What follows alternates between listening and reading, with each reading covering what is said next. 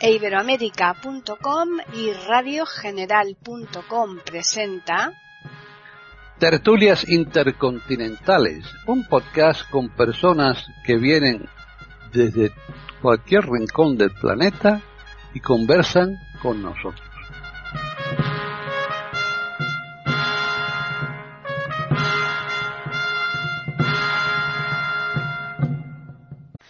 ¿Qué tal? Bienvenidos un día más a Tertulias Intercontinentales en iberoamérica.com. Soy Paqui Sánchez Galvarro.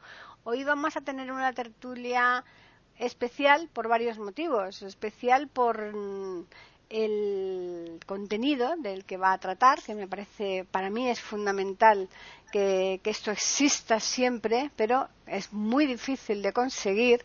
Ahora diremos cuál es el tema en cuestión. Y también es especial porque no está hoy con nosotros Gabriela Isa, pero es una cosa eh, de mm, accidental, una cuestión de esta semana y esperemos que para la próxima él ya esté en condiciones de participar. Así que de momento desde aquí le, animamos para que se reponga del todo y ya mismo pues estará nuevamente con nosotros conversando. Vamos a decir que está por un lado Devis en Italia. ¿Qué tal, Devis?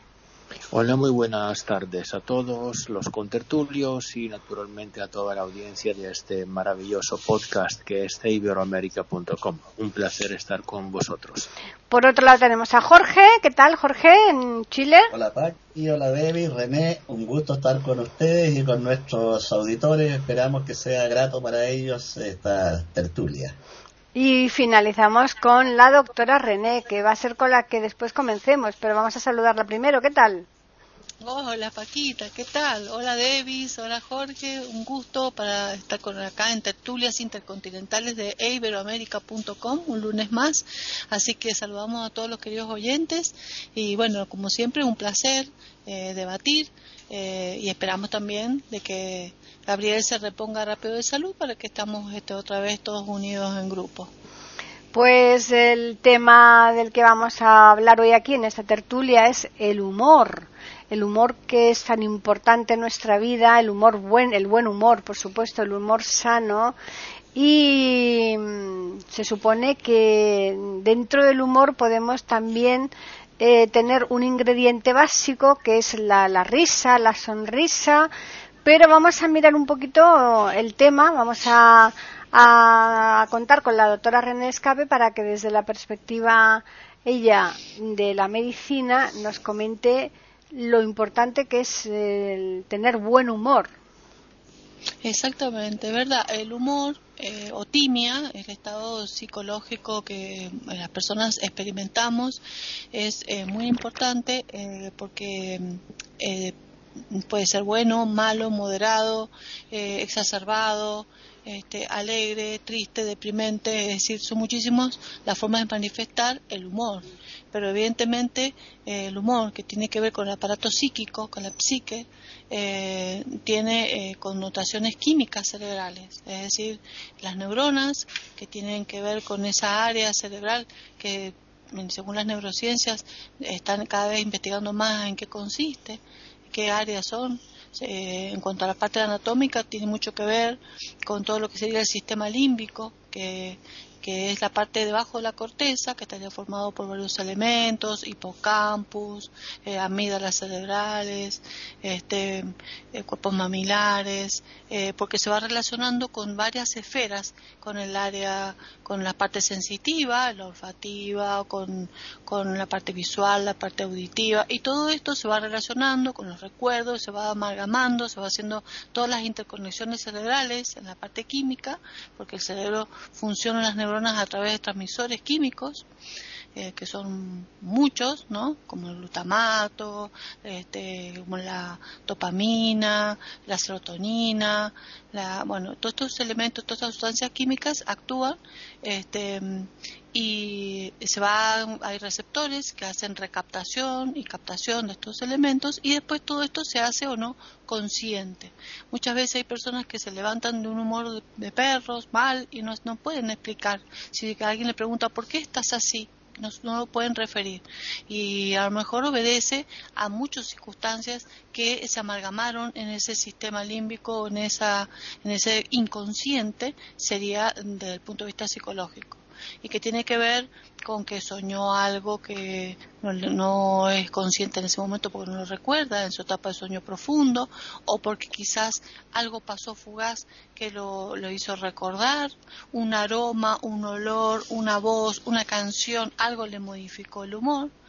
Eh, hay muchísimos factores que actúan eh, quizás en el inconsciente, están guardados para que eh, protegiendo el consciente para poder y después bueno el resto del día con otras vivencias eso desaparece.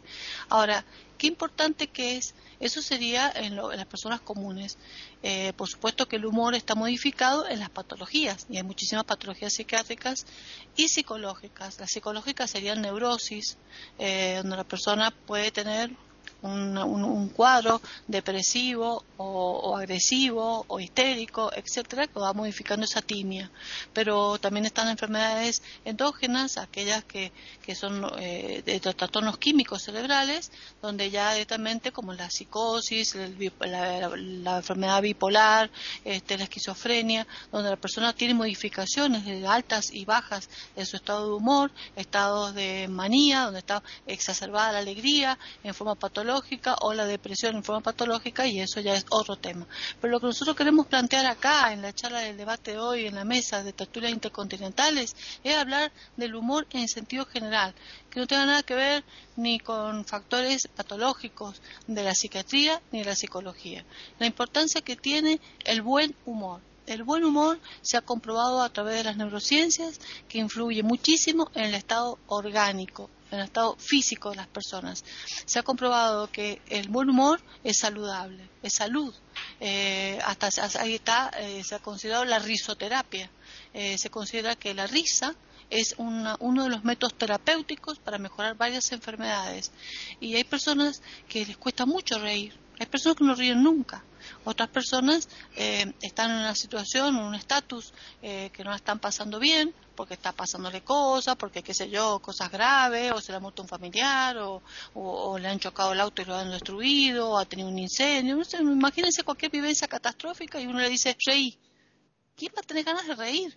Sin embargo, intentan risoterapia en esas personas. Entonces han probado de hacer una risa forzada. Primero le dicen que estire la boca, que la estire bien estirada y si la persona es vidente y se puede poner frente a un espejo mejor y se ve la boca estirada y que eh, haga de cuenta que pone sobre los dientes una lapicera que ponga una lapicera siente los dientes y haga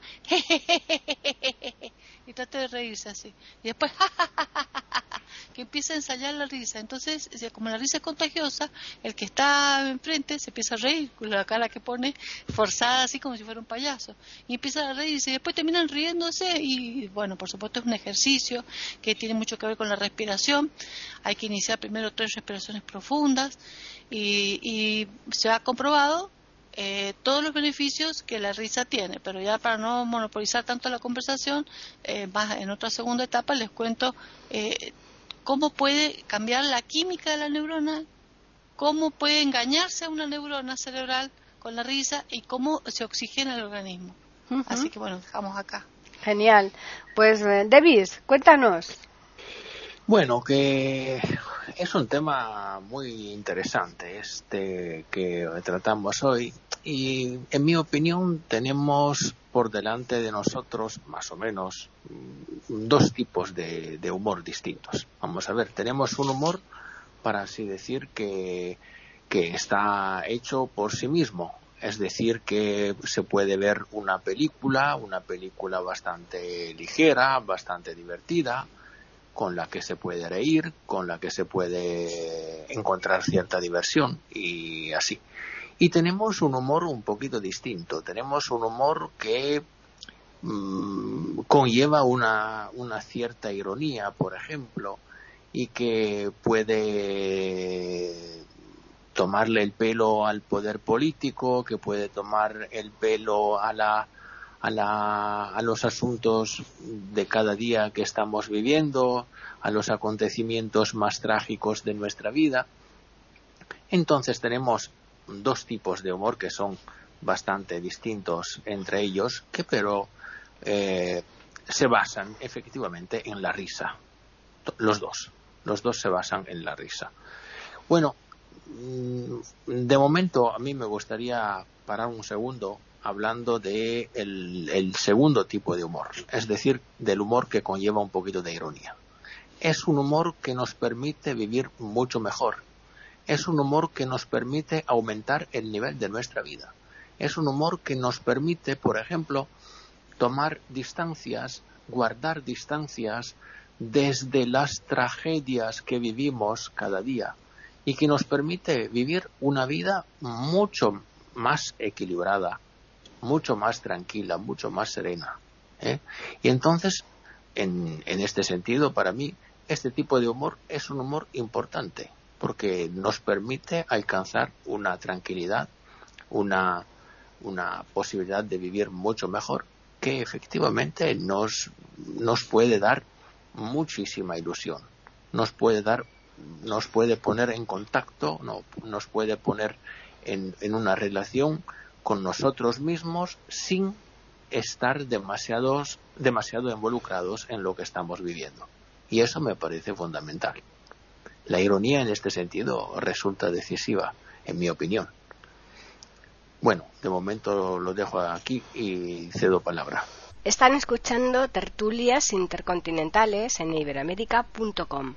Y además de ahí te desahogas, ¿no? Porque en definitiva Mm, te ríes, eh, muchas veces dices, bueno, río por no llorar, ¿no? Pero con esa risa, mm, pues eh, pasas olímpicamente de las barbaridades que a lo mejor muchas veces nos están haciendo y, no solamente haciendo, sino obligándonos a, convivir con ellas, ¿verdad?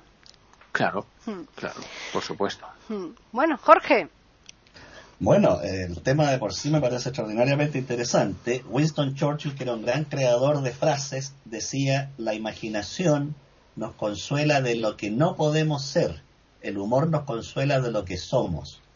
Eh, esto refleja muy bien la ironía fina, inteligente a la que aludía Davis. Ahora el humor ha estado presente en la vida humana en múltiples manifestaciones, el chiste, la anécdota, la fábula, el cuento, la novela, el cine. En todas estas manifestaciones artísticas, orales y escritas, eh, el humor juega un rol fundamental. Sigmund Freud decía que el chiste es un acto de protesta contra el Estado y la sociedad establecida que reprime al individuo. En el chiste podemos decir cosas que en el lenguaje habitual serían mal vistas o bien ofenderían al interlocutor, y en el chiste, en la broma son aceptados. Pero no solo en el chiste, lo curioso es que incluso corrientes filosófico-místicas tan importantes como el sufismo, se ha utilizado el humor para enseñar. Así en Oriente surgió un personaje muy curioso que recomiendo a nuestros auditores buscarlo y leerlo, que son las aventuras del Mulanas Rudin.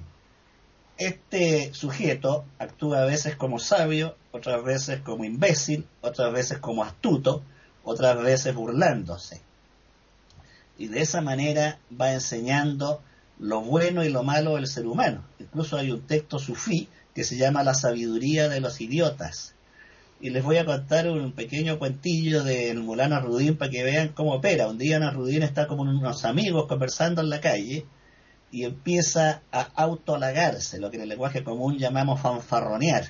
Entonces les dice, yo soy un gran anfitrión, yo soy, soy muy bueno para atender a mis amigos, y fanfarronea tanto con este tema que los amigos que eran 10 que lo rodeaban le decían, bueno, ya que falta poco para almorzar y eres tan buen anfitrión, invítanos a almorzar a tu casa. Claro, dice Narudín. Y parte con este grupo de 10 sujetos a la casa, los deja esperando en el jardín y entra a comunicarle a su mujer que tiene 10 invitados. Por supuesto, la señora se espanta, le dice, ¿cómo se te ocurre? Eh, no me has avisado, no tenemos ni siquiera para comer nosotros, ¿cómo lo vamos a atender a 10 personas? Entonces Narudín le dice, bueno, ¿y qué hacemos? Ya los invité.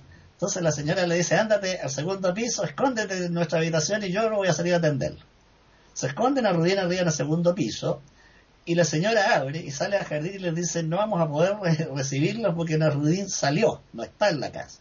Pero ¿cómo eso? Los invitados si hemos estado toda la mañana aquí frente a la puerta del jardín y Nasrudin no ha salido. Y Nasrudin está escuchando ríe en la ventana segundo piso y como es impulsivo no puede contenerse, abre la ventana y le dice, bueno, ¿y acaso no puedo salir por la puerta de atrás? Entonces, esto que parece un chiste común está en el sufismo. ¿ah? Este personaje Nasrudin ha sido disputado por Arabia, por Turquía, por la India, por China, se lo pelean distintos pueblos, pero es un personaje que utiliza tanto la sabiduría como el humor y la estupidez incluso para mostrarnos a nosotros mismos, o sea, nos pone un espejo que en nosotros también hay grados de incoherencia, de estupidez y a veces de inteligencia y de genialidad en muchas personas. Por ahora voy a quedar aquí con el, con el tema para saber la palabra que, como les digo, tiene mucho paño que cortar. Sí, sí, desde luego. Eh, hay otra parcela del humor o del, tema del, bienestar en sí, de, ¿no? porque el humor conlleva un estado relajado de la persona, de tranquilidad y tal. Eh, en cuanto al enfermo, ¿no? Parece ser, eso la doctora seguramente aquí va a tener bastante que decir porque el que un enfermo se tome una enfermedad con humor a no tener ese humor parece ser que la curación varía mucho, ¿no? Sí, totalmente. Por eso hablaba yo de la risoterapia. Fíjate vos que eh, en realidad estamos enganchando un poquito, lo, bueno, me encantó lo que dijo David y lo que dijo este Jorge, pero tomando lo que dijo David con respecto a la necesidad de hacer también humor de las cuestiones este, políticas y qué sé yo, eh, en realidad nosotros eh, como dijiste también tú, Paquita, eh, necesitamos a veces reírnos de aquellas cosas que nos parecen insólitas, eh, aberrantes, eh, temibles, terribles, de hacer de los demás o propias. Entonces, el ser humano, si le busca la parte o la cuota de humor a cada cosa, que sucede en la vida, en su transcurrir eh, por la vida, eh, creo que la vida es mucho más llevadera. Entonces, si socialmente o políticamente o económicamente están ocurriendo estragos por parte de las autoridades, una vez empiezan los chistes políticos, empiezan los chistes económicos, empiezan los chistes porque no queda otra que reírse para no llorar, como decías tú. Eh, y riéndonos es como que decimos, bueno, qué sé yo, como que vamos tolerando, soportando. Con las enfermedades pasa lo mismo. Si nosotros padecemos una enfermedad grave en el familiar o una enfermedad severa propia, o leve o lo que sea, o nos ocurre algún accidente o nos ocurre cualquier cosa, si lo tomamos a chiste, muchas veces la hacemos más llevadera. A mí me pasaba cuando yo tenía baja visión y cuando veía que iba perdiendo la vista, este, me reía de mí misma y me burlaba y hacía los demás chistes sobre mí misma. Entonces eh, la gente se reía y yo lo tomaba todo con, como, como les decía en solfa, eh, la tomaba todo así como... Eh, eh, sin darle la mayor importancia para no sentir el dolor. Entonces es como que la risa siempre aliviana el dolor. Es como que a nivel del sistema nervioso central, el reírse, el burlarse, la gente, hay gente que lo toma muchas veces eh, como burla. Otro eh, problema que hay con la sociedad es que hay distintos tipos de gente. Hay gente que no tiene mucha capacidad para el humor. Entonces, cuando uno, por ejemplo, hace una imitación, a mí, por ejemplo, cuando yo era niña me gustaba imitar todo, me gustaba imitar al vendedor ambulante, o se observaba las características especiales que tenía algún vecino, este, que era muy llamativo, una vecina, eh, la característica, la forma de hablar de algún eh, personaje, eh, ya sea de la televisión o de las amistades o de lo, del vecindario. Lo, como le dije, los vendedores ambulantes me lo sabía todos, este, o las propagandas. Y hay gente que lo toma eso como burla. Entonces se te estás burlando de fulano tal. Y no era burla, es simplemente imitación. Entonces es porque la gente que no tiene ese pensamiento eh, eh, de tener un estado de ánimo positivo y todo lo ve negativo y todo lo ve como una burla o todo lo ve nefasto. También hay que ver de que el, buscar el estado de, un buen humor y de buscarle el lado bueno a las cosas tiene también que ver un poco con una, una tendencia eh, en la personalidad, ¿no? De, querer eh, salir por el lado bueno de las circunstancias. Em, como el humor negro, por ejemplo. Hay gente que le gusta mucho el humor negro y hace las cosas espantosas. Eh, como, como qué sé yo, humores negros terribles, que mi papá, por ejemplo, contaba cuando yo era niña y me parecía terrible, pero no podía, eh, eh, y no podía creer que yo misma me riera con 10 años de cosas terribles como por ejemplo que decía Pepito fue atropellado por un tren y entonces eh, José que era su amigo eh, le decía este eh, Pepe amigo mío y dónde estás y veía pedazos. Entonces ay encuentro zapato el zapato de Pepe y sigue caminando el pantalón de Pepe ay la mano de Pepe y hasta, hasta que finalmente encuentra la oreja de Pepe y le agarra la oreja y le dice Pepe Pepe amigo mío dónde estás y era es, cruento es espantoso sin embargo a mí me me causaba una risa impresionante. Entonces, el humor negro eh, también puede hacer reír si las personas tratan de buscar, como les digo, eh, la parte alegre, la parte eh, positiva de las cosas. Entonces, cuando uno se ríe, respira de una manera donde se oxigenan todos los tejidos mayormente y eso es bueno para la parte vital de todo el funcionamiento de todos los sistemas digestivo, respiratorio, cardiovascular, sanguínea, eh, se siente eh, hay un uso de la musculatura de todo el cuerpo que ayuda a hacer como una actividad de ejercitación y, y la mente, la neurona, es engañada y si está deprimida por alguna circunstancia o una vivencia psicotraumática, en el momento que se ríe, capta que hay alegría, aunque no la haya, pero la ha fabricado esa persona, a lo mejor la fabricó, o simplemente le dijeron un chiste que no pudo evitar de reírse, y ya mejora su estado, su timia, mejora las neuronas, cambian su posición, captan que hay alegría y se convierte todo en alegría y la conciencia mejora, la persona se siente de golpe, que estaba tan deprimida, se siente mucho más animada. Entonces, fíjense lo importante que es el buen humor.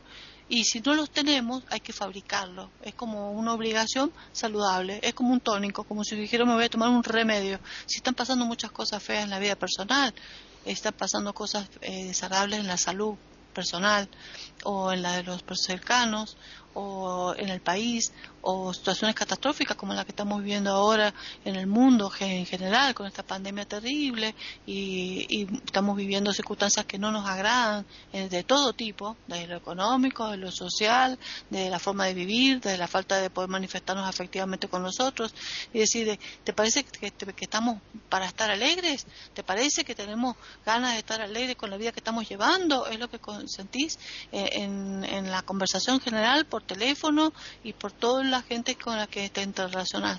Y sin embargo, sí, hay, hay, maneras si la persona tiene la predisposición de reír.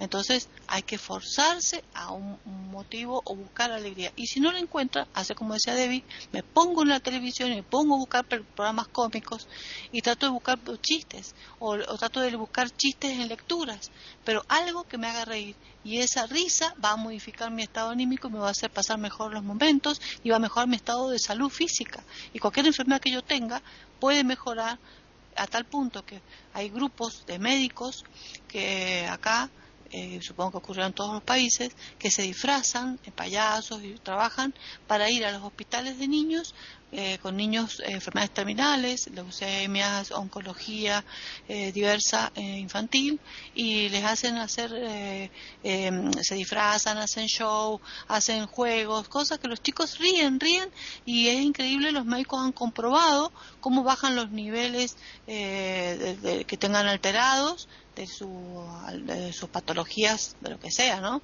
Em, si tiene enfermedades renales, si tiene enfermedades de la sangre, lo que sea, van mejorando su estado de salud o por lo menos entra en un estado de, que no avanza tan, tan, este, de forma tan masiva cuando el niño tiene motivos de risa, alegría o satisfacciones que mejoren su timia. ¿eh?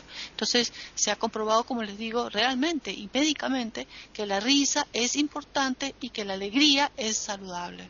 Están escuchando tertulias intercontinentales en iberoamérica.com. ¿Debis? Bueno, agradezco muchísimo René y Jorge por sus aportaciones, que son muy importantes y me permiten mm, decir una cosa. Y ya hemos hablado en iberoamérica.com de la importancia de la libertad. Bueno, me parece importante destacar que, por ejemplo, el humor es el testigo de la libertad. Claro, puede ser una puede ser testigo un testigo bastante bastante raro digamos no bastante anómalo de la libertad. Vamos a ver yo puedo no ser libre yo puedo estar en un bajo un régimen político bastante aplastante como puede puede ser como ha sido el fascismo como ha sido el nazismo y por lo contrario mantener una tranquilidad un sentido del humor que me permite vivir con cierta distancia lo que ocurre, lo que estos régimen, por ejemplo, regímenes, perdón, han, han determinado. Y vamos a ver, y lo que sí es cierto es que el humor te permite una eh, independencia anímica, una condición anímica de autonomía, de independencia con respecto a lo que estás viviendo. Vamos a ver, por ejemplo, eh, durante el fascismo no estaban mm, permitidos los chistes que tenían como objeto Mussolini. Si alguien escuchaba un chiste que había como, como objeto, como asunto Mussolini, bueno, que estabas eh, te, te habrían denunciado. ¿Eso qué significa? Que el poder político siempre ha temido el humor el poder político siempre ha tenido muchísima dificultad a, enfrentarse con las personas que estaban capaces de eh, garantizar el sentido del humor, de permitir un sentido del humor importante. Y con eso quiero decir simplemente una cosa, que el humor con respecto a la religión, con respecto a la política, con respecto a la cultura también, con respecto a la sociedad, siempre ha sido muy importante. Siempre ha permitido a los autores de humor ser libres, ser tranquilos, ser capaces de eh, eh, mostrarle, enseñarles a las personas, a los demás, la posibilidad de una vida nueva, de una vida que es mm, una posibilidad de engendrar una condición anímica distinta. Eso es lo importante que es el humor, en mi opinión. ¿Mm? Jorge. Bueno, lo que dice Davis es lo que recoge en uno de sus tantos aspectos Sigmund Freud con lo que dice, que es un acto de rebelión y protesta contra el estado de cosas establecido y que reprime.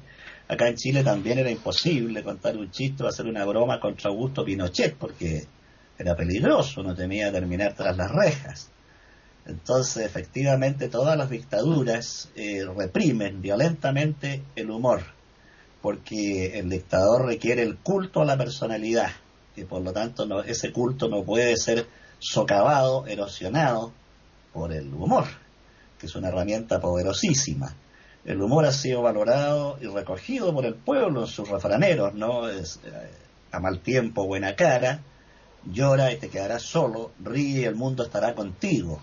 Eh, la risa, remedio universal, o sea, el pueblo siempre ha captado y de hecho la gente humilde es muy bromista, o sea, tiene un sentido del humor muy interesante, muy agudo.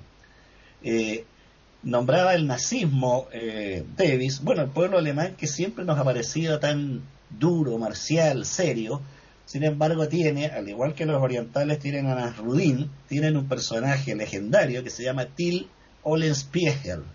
Este personaje también nos va mostrando la conducta humana, nos va poniendo un espejo para que veamos lo que hay detrás del rostro. Y una de las eh, tantas historias de Olenspiegel cuenta que un día llega a un hospital él, donde la cantidad de enfermos era impresionante, ya no quedaba en cama el director de este hospital, si tú ves en una época antigua, estaba desesperado este hombre, ¿no? Con la cantidad de enfermos, entonces Till Spiegel le dice, yo le soluciono el problema en dos días.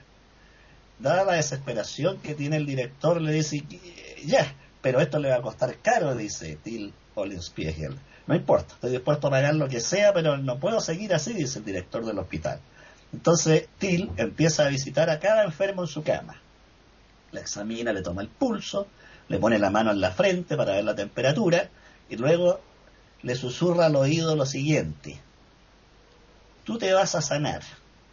Yo voy a preparar un medicamento y este medicamento, lo que es extraordinario, lo voy a preparar con los que estén más graves. Los que estén más graves los voy a hervir en un gran perol, los voy a deshacer y voy a preparar este jarabe. Mañana, a primera hora, cuando amanezca, me voy a parar abajo en la puerta del hospital y voy a gritar. Los que estén sanos, que salgan. Los que queden, los más graves, van a ser la materia prima con que voy a, voy a quemar, voy a hervir esa ceniza y voy a preparar el jarabe pero no se lo digas a nadie, porque los demás eh, pacientes no lo saben. Y le va repitiendo esto en la oreja a cada uno de los pacientes. A la mañana siguiente, efectivamente, con el canto de los primeros pájaros, Till Olenspiegel se para en la puerta del hospital y grita, los que están sanos que salgan. Por supuesto salen todos, nadie quiere ser quemado.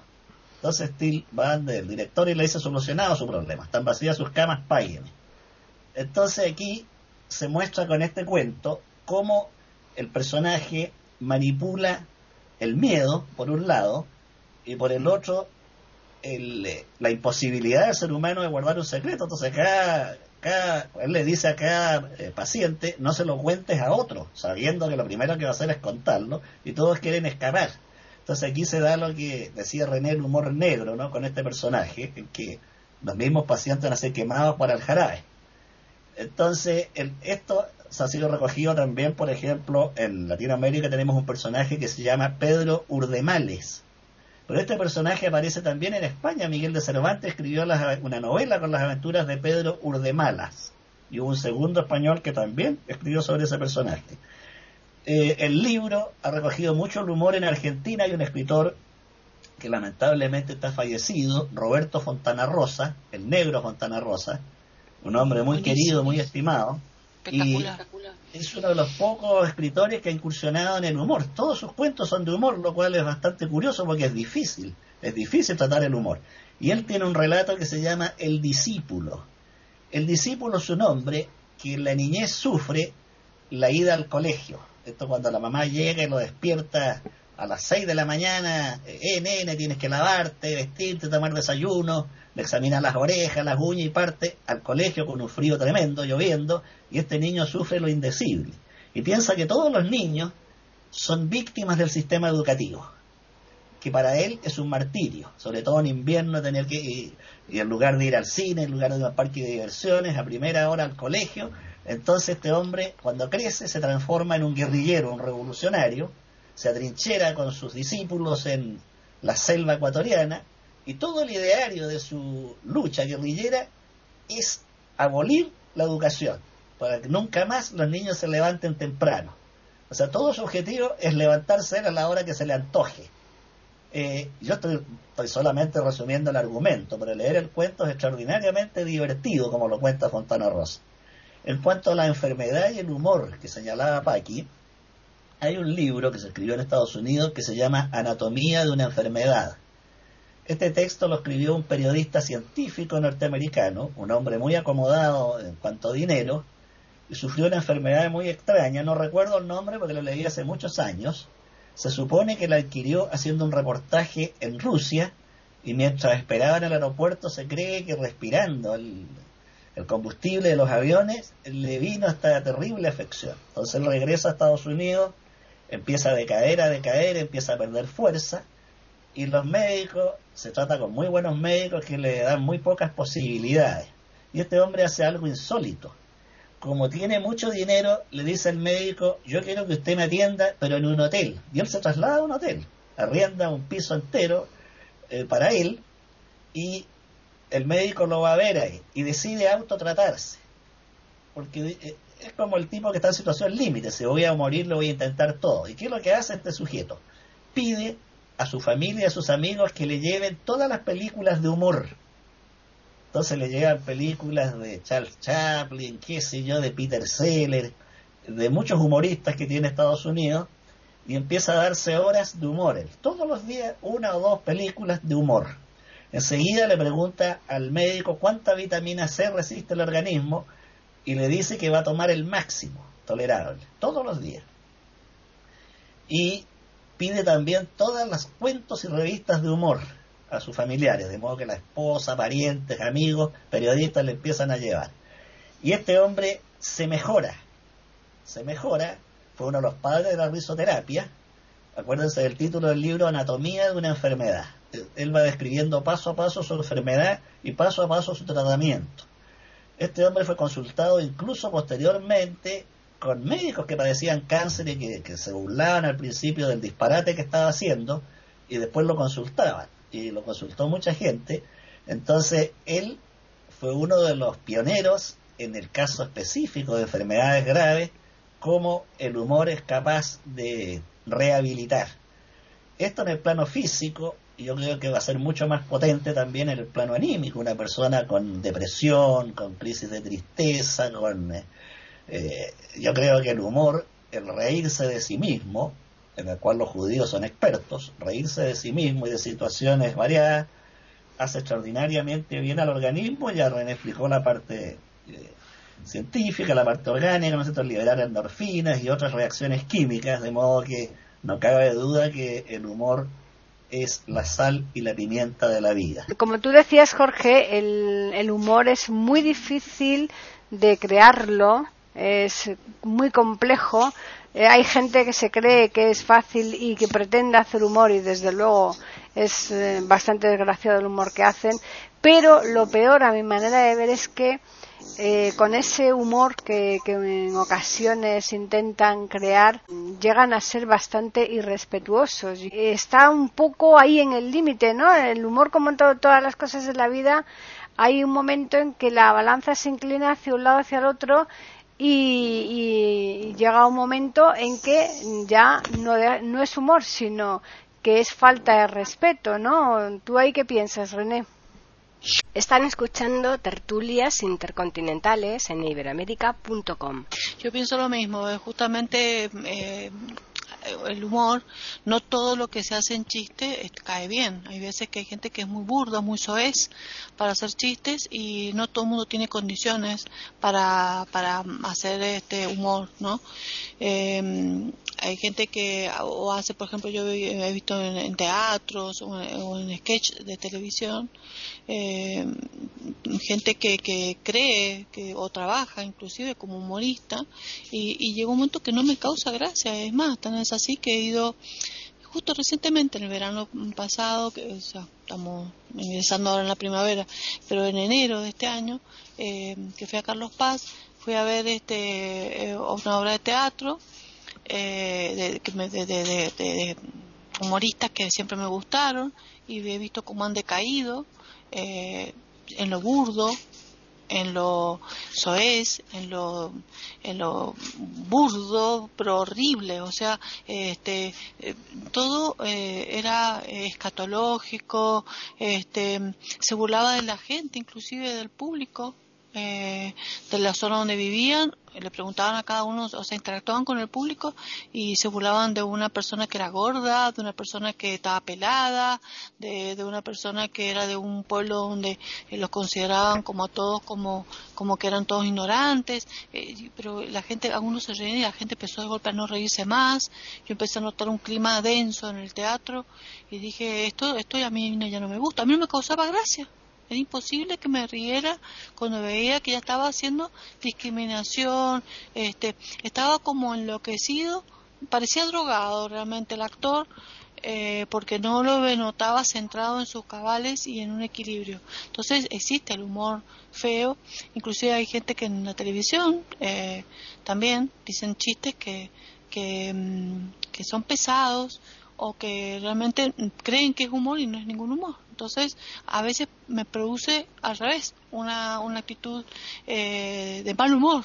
Al contrario, te hagan apagar el televisor o decir, pero qué malo, por favor, esto es un desastre, es aberrante esto. Y terminas apagando la televisión o, cortando el, el, audio que tengas porque te molesta, te llega a irritar.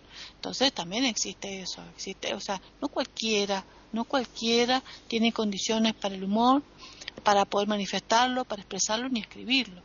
Fontana Rosa, por ejemplo, como contaba eh, Jorge, que es argentino, es, eh, es argentino, ¿no es cierto? Uruguayo, Jorge, es argentino.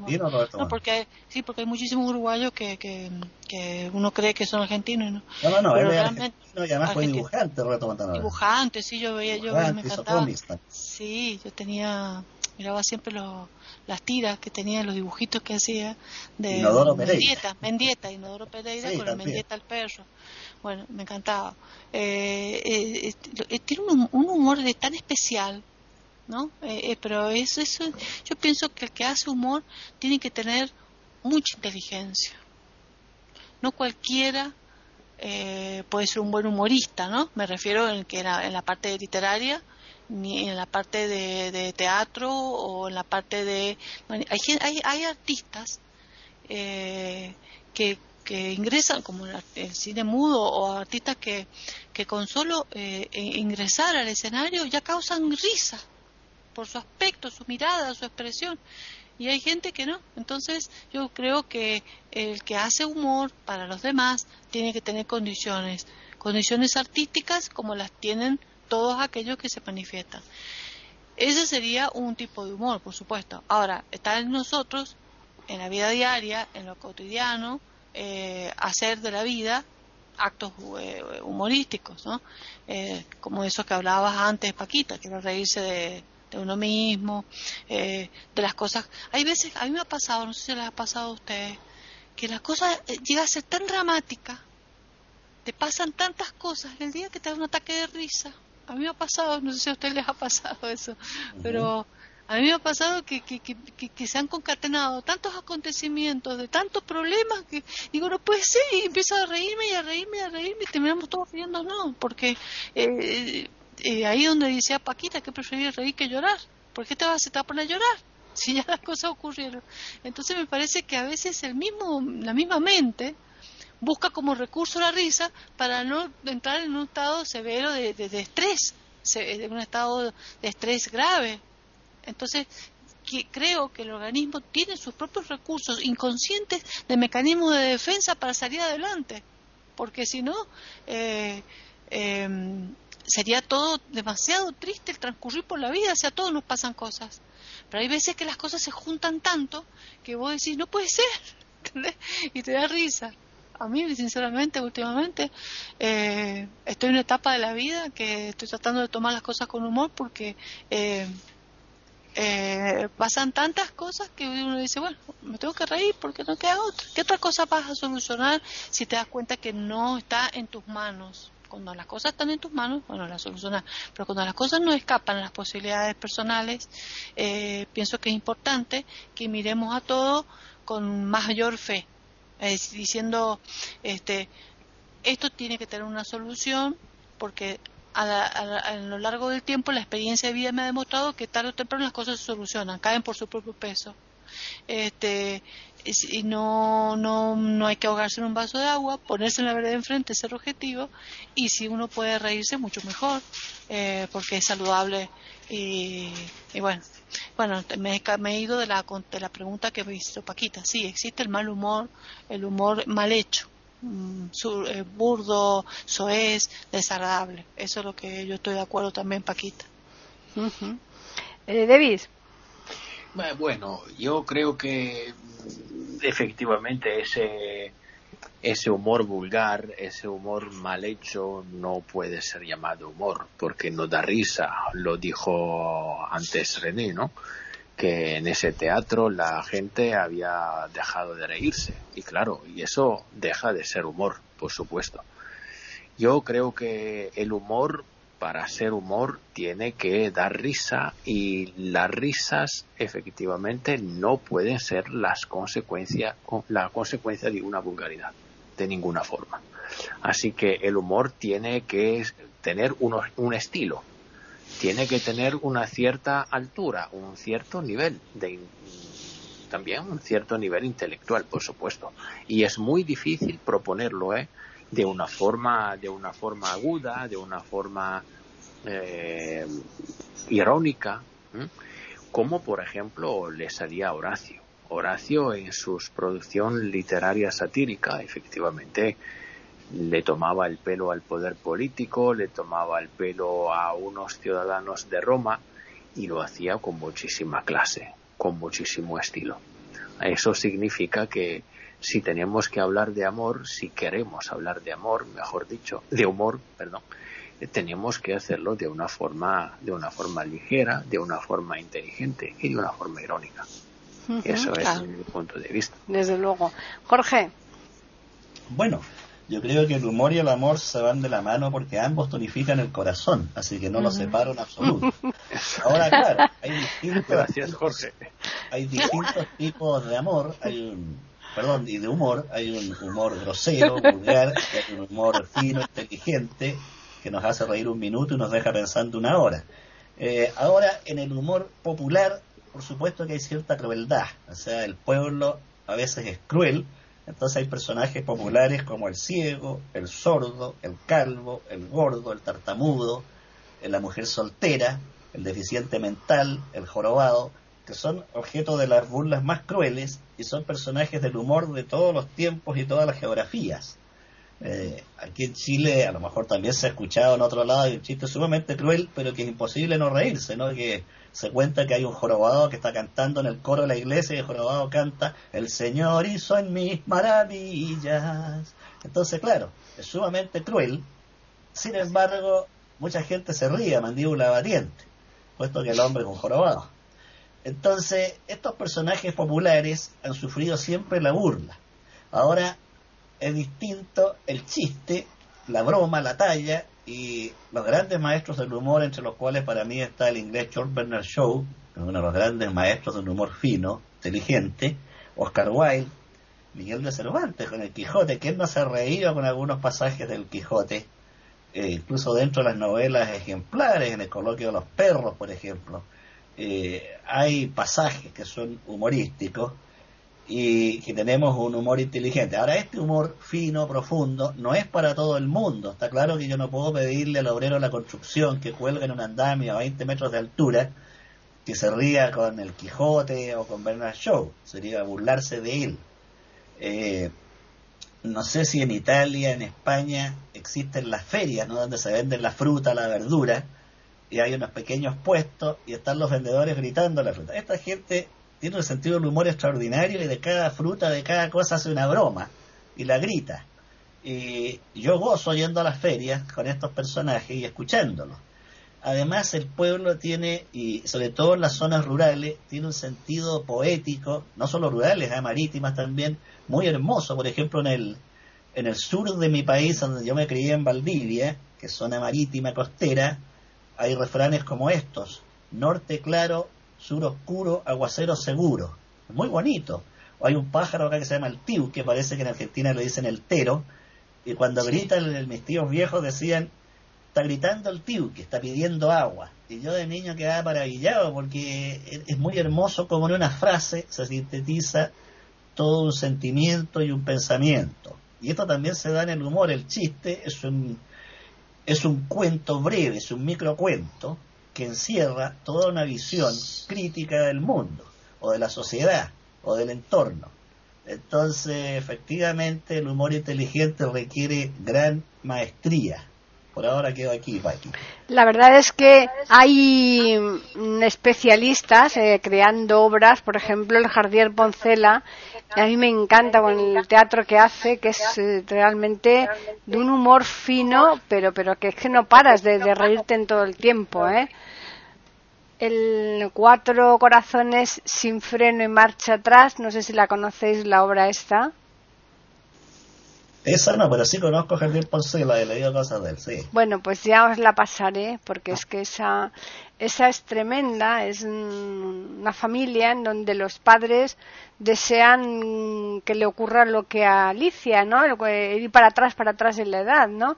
Y llega un momento en que los hijos son unos ancianos y ellos son unos bebés que están cuidados por los hijos, ¿no?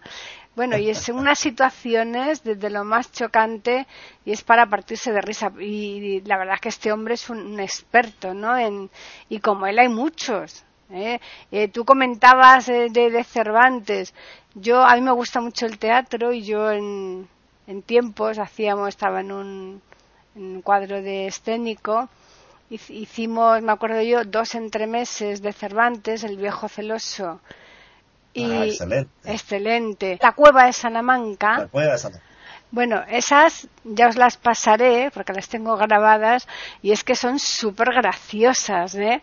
La, las obras esas. Y es que el humor te diviertes tú haciéndolo. La persona que lo escribe se divierte y la persona que en este Claro. caso lo interpreta también y la persona que lo escucha. O sea que ahí eh, todo es un compendio de humor, ¿no? Desde el que lo hace hasta el que lo está disfrutando, ¿no?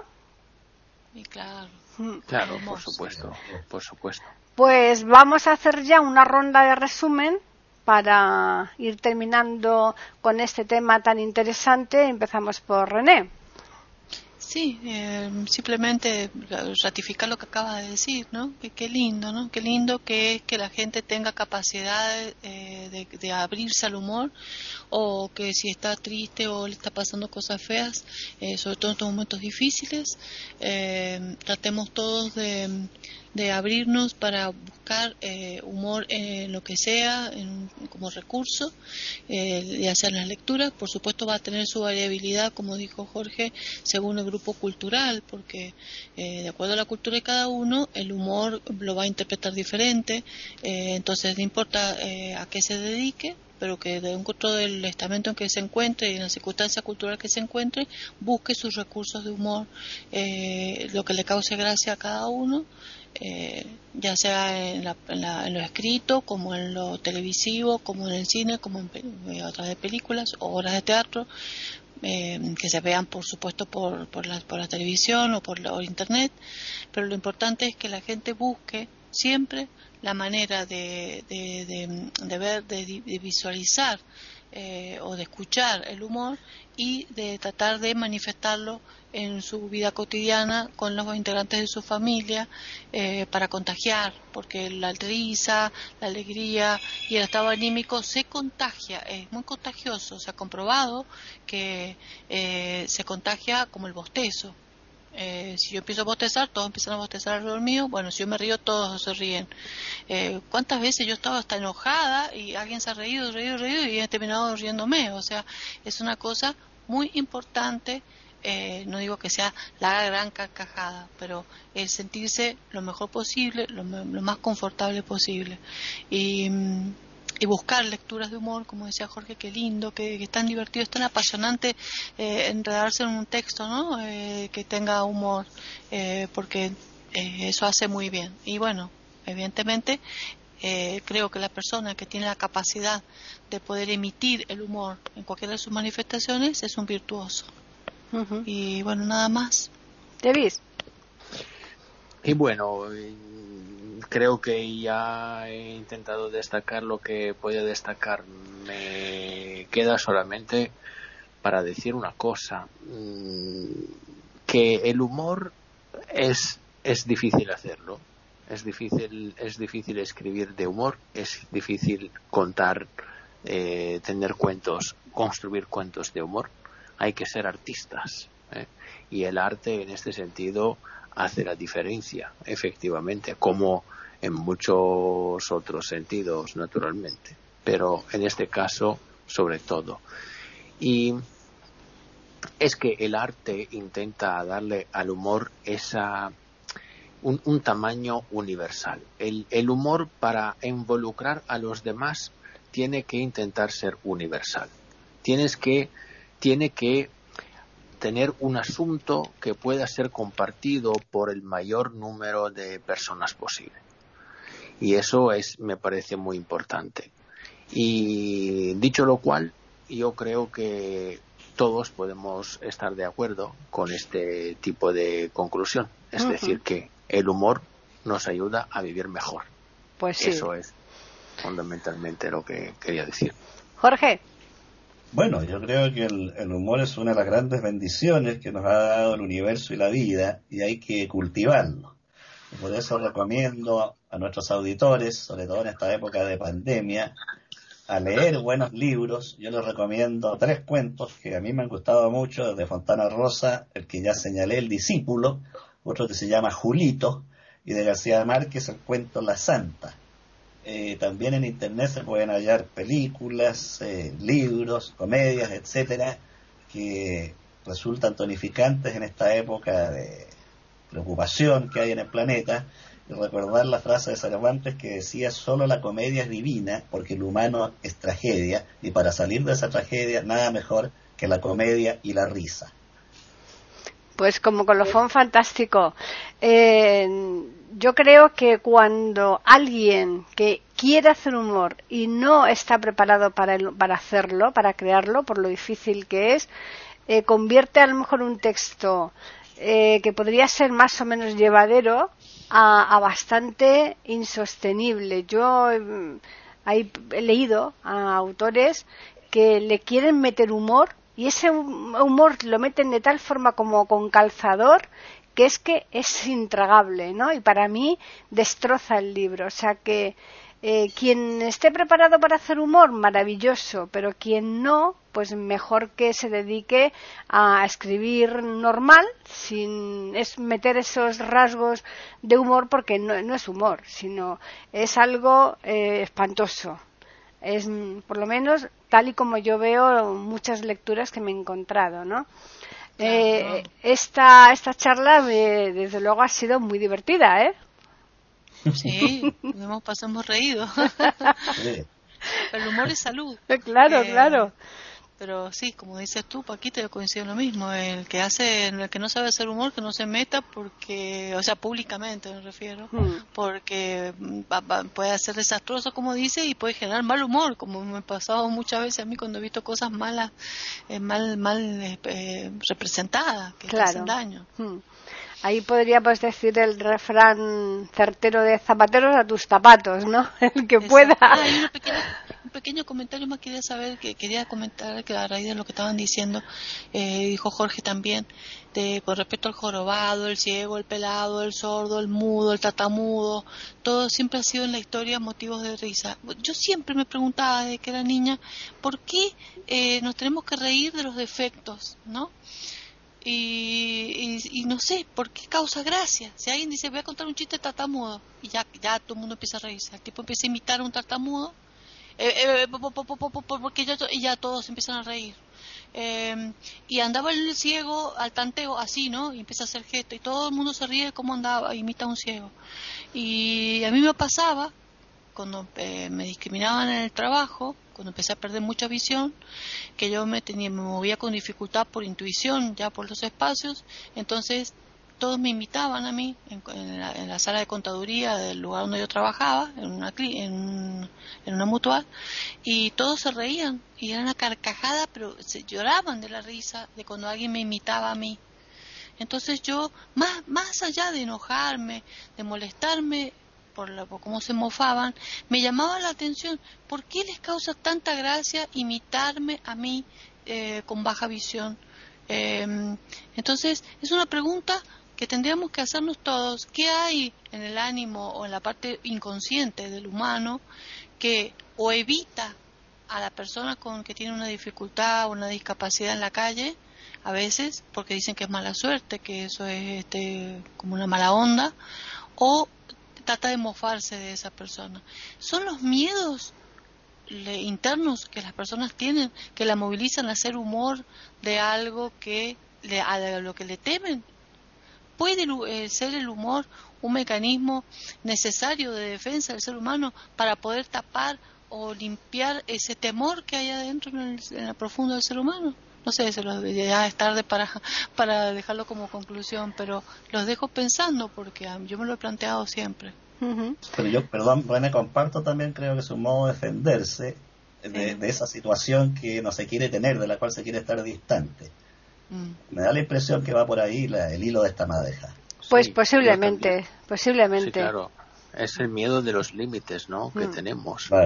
Y entonces hay que reír sobre hay que creer de los límites que, padecemos. Hmm. Eso es. Pues sí. Bueno, pues vamos a recordarles a los oyentes que tenemos un correo donde nos pueden escribir, que es tertulias.iberoamérica.com y también tenemos un Twitter. Eh, Iberoamérica con las iniciales EI y la A de América en mayúscula y como siempre os agradezco enormemente que hayáis estado aquí en iberoamérica.com pues eh, desarrollando este tema que a mí particularmente me ha encantado porque yo suelo ser una persona positiva, me gusta mucho reírme, eso no quiere decir que no tenga ratos malos, pero sí que me considero una persona alegre. Entonces, no sé si eh, en el fondo pues tendrá algo que ver con, mi, mi vida en sí o no, pero de momento no me va mal, así que me seguiré riendo, aunque dicen que la risa es mala para las arrugas, pero bueno, ya a estas alturas de la vida da igual, ¿no? Es mejor ser un, arrugado feliz que un estirado amargado. Eso es verdad. Aparte las arrugas ocurren igual, preferir las, arrugas horizontales que, las verticales, que son de la amargura. ¿Vamos grabando? ¿Terminamos ya?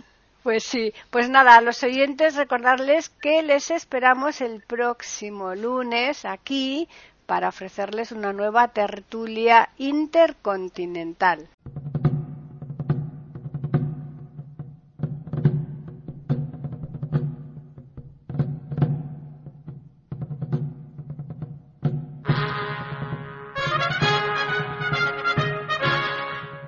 Acabamos de ofrecerles el podcast de tertulias intercontinentales aquí en iberoamérica.com y radiogeneral.com. Regresen la semana que viene para un nuevo episodio. Hasta la próxima semana.